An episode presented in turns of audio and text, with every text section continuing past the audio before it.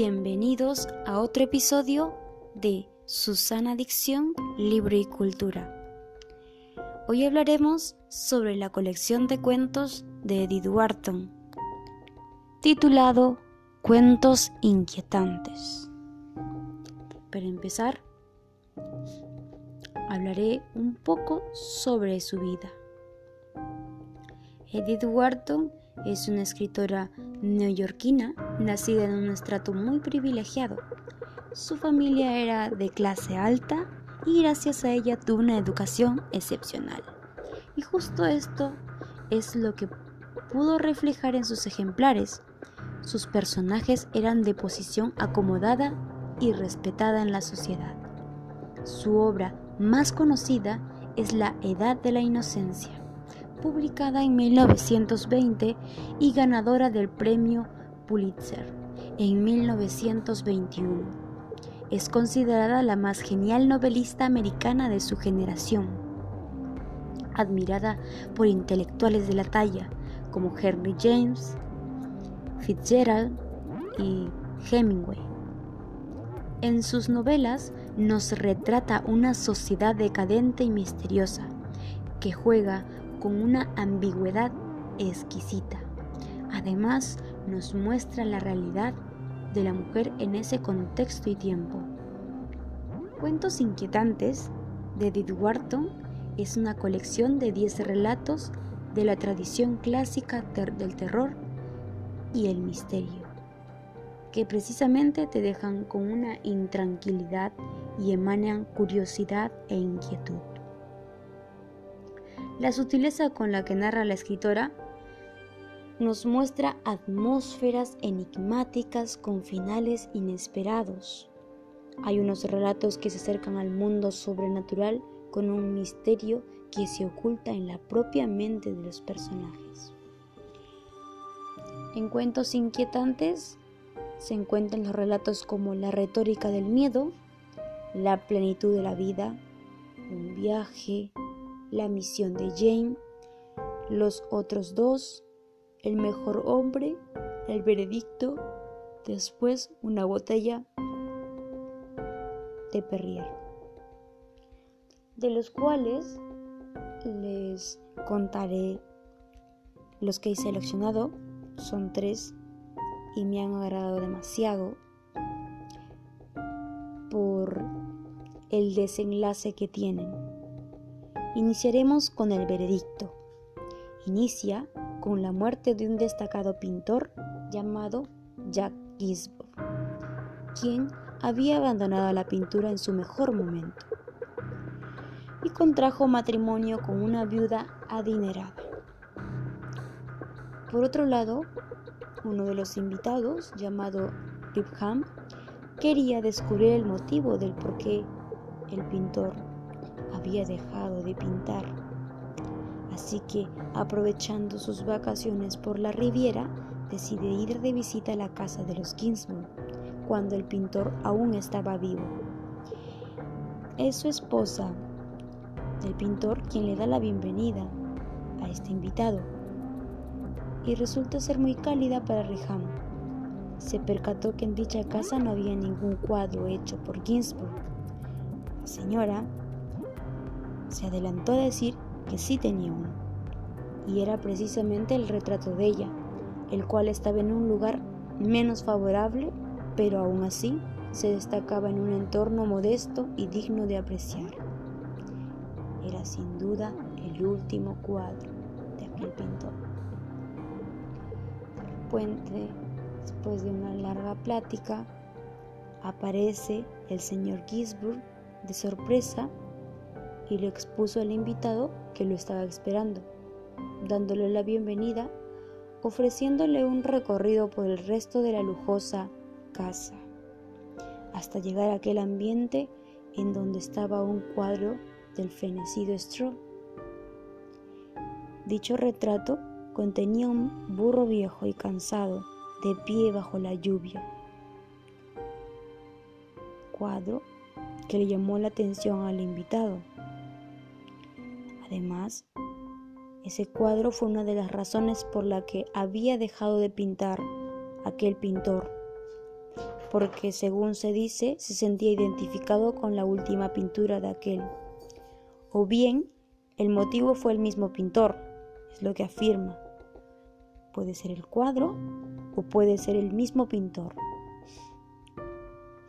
Se cuenta que se le había encomendado pintar a Stroud, pero al no poder encomendó a otro pintor. Se sentía incapaz al ver a ese pintor muerto, Stroud. Así que al encomendar a Grindel, quien sin ninguna dificultad pudo terminar. En el relato dice que porque en él es que estaba prosiguiendo aquel talento. Como reflexión puedo decir que el arte y el talento me resulta curioso aquí, y mucho más en ese relato, porque al, al protagonista lo definen como un ser hábil e ingenioso. No obstante, a pesar de ello, decide abandonar la pintura porque siente, se siente identificado con un cuadro, el cual muestra un mensaje oculto que le trata de transmitir el Creador. El siguiente relato es la plenitud de la vida. Empieza cuando el cuerpo de la mujer aún estaba en la tierra, mientras su mente se encontraba divagando en aquellos recuerdos intolerables, después de haberse tomado aquella medicina fatal. Al fin había conseguido librarse donde estaba su esposo. Se había librado de su esposo y se encontraba en un estado de satisfacción. Este cuento empieza con el anuncio de la enfermera afirmando que todo había concluido por otro lado, aquella mujer, sin vida, se encontraba en un panorama de luz penetrante e inacabable. Se puso a contemplar con placer la tranquilidad que se sentía, y de repente apareció desde lo alto el espíritu de la vida, con una interrogante que le hizo cuestionarse. ¿De verdad que nunca ha sabido lo que es la vida?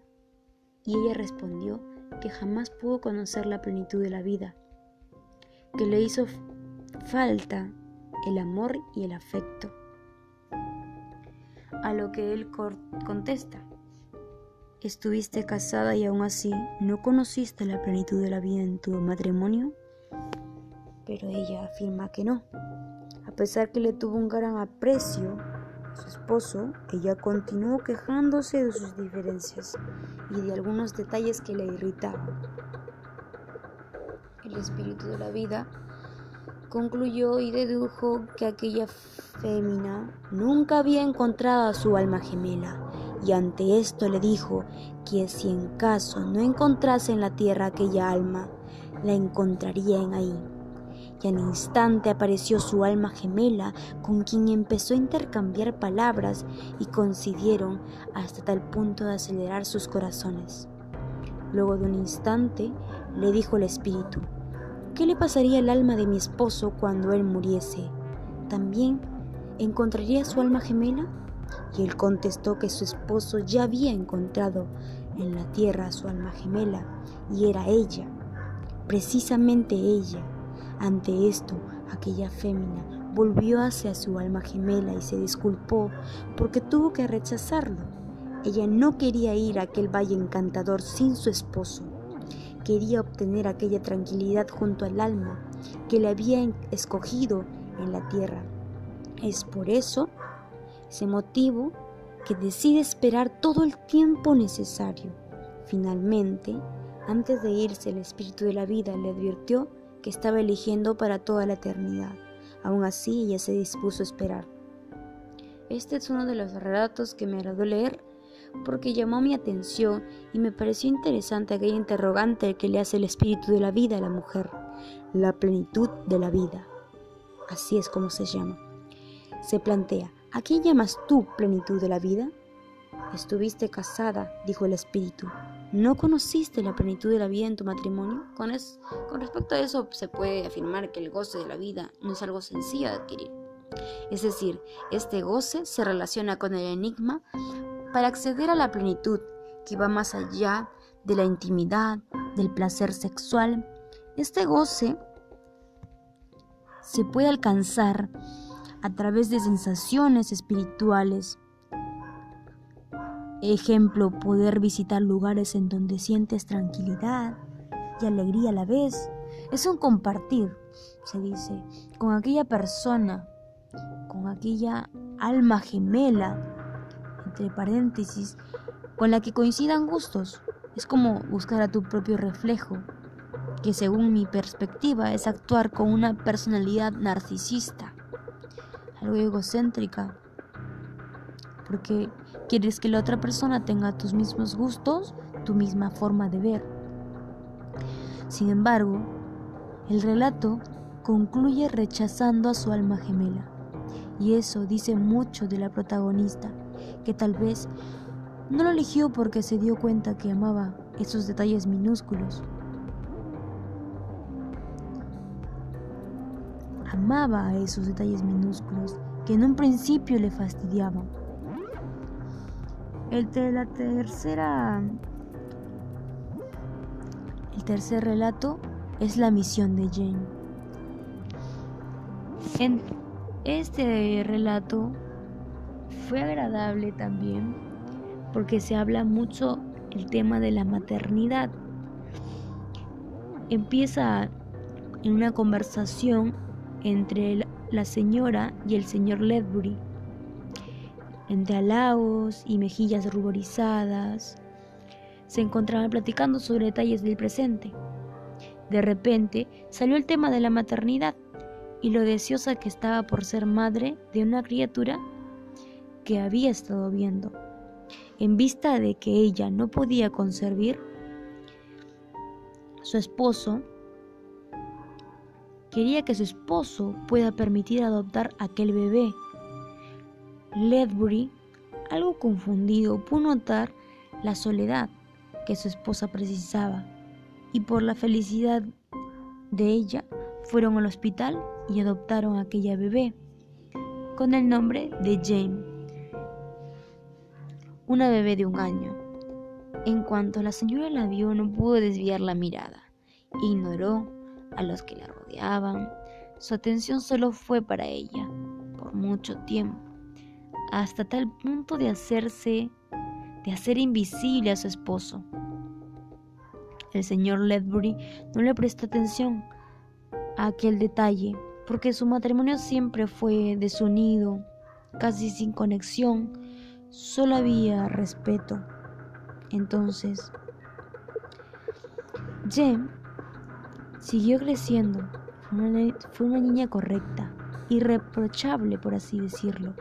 Pero a medida que fue creciendo, se fue convirtiendo en una adolescente que fue invadiendo el espacio de sus padres, haciendo una reforma, un cambio en dicha casa.